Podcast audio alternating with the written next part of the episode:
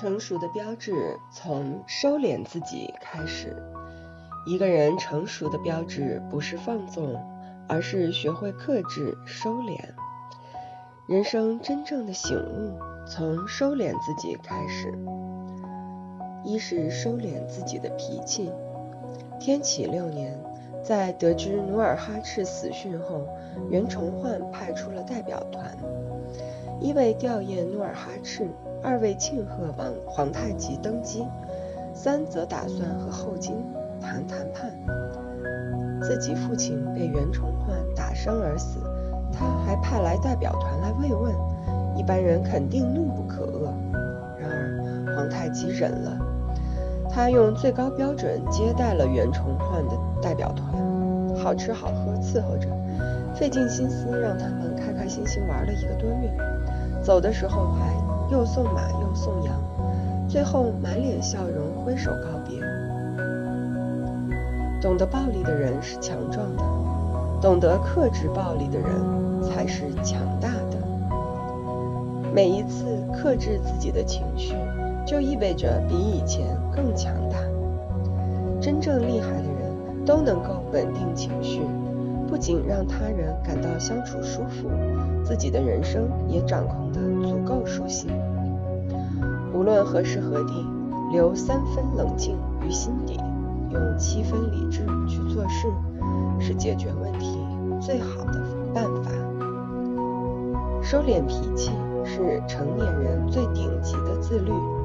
也是处事必不可少的修行。第二，收敛心中的怨气。王小波曾在书里写道：“人的一切痛苦，本质上都是对自己无能的愤怒。生活越过越糟糕，却将一切归咎于命运的不公，全然忘了自己遇事常常得过且过的将就。活在抱怨声中的人。”用负能量将自己包裹了起来，隔绝了生命中所有的好运。怨气不断，日子只会是阴雨连绵，不见晴天。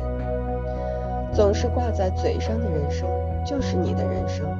人总是很容易被自己说出的话所催眠。我多怕你总是挂在嘴上的许多抱怨，将会成为你所有的人生。其实很多时候，绊倒我们的并不是生活，而是我们对待生活的态度。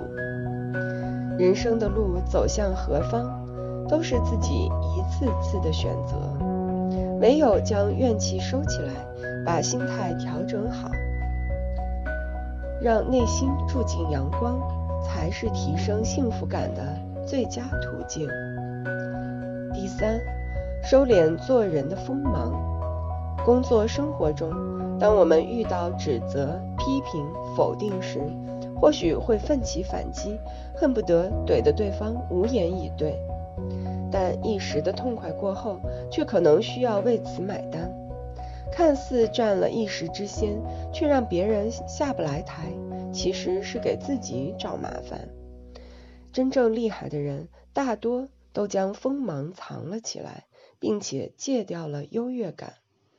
多年前，纽约举办了一场文学聚会，邀请了多位知名作家。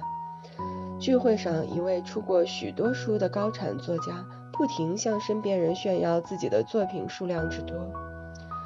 过了一会儿，他注意到了一直坐在角落安静吃东西的女士，于是便走过去问她：“你出过几部作品？”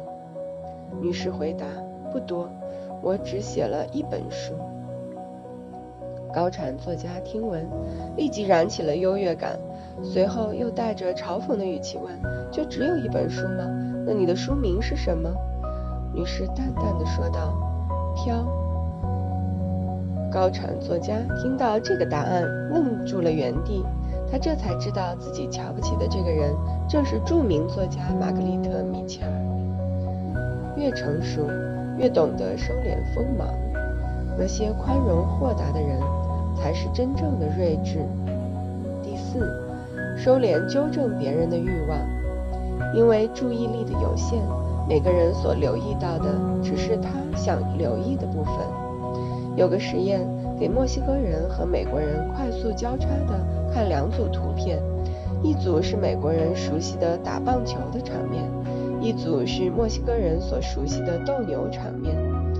结果是百分之八十四的美国人只看到打棒球的场面，百分之七十四的墨西哥人只看到了斗牛的场面。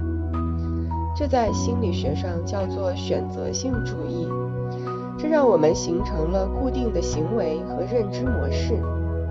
人们往往只能看到对自己有利的部分，看不到缺陷和漏洞，进而，在潜意识里认为自己是对的，却紧盯着别人的缺点和漏洞，将对方的可取之处选择性屏蔽掉，认为别人错了。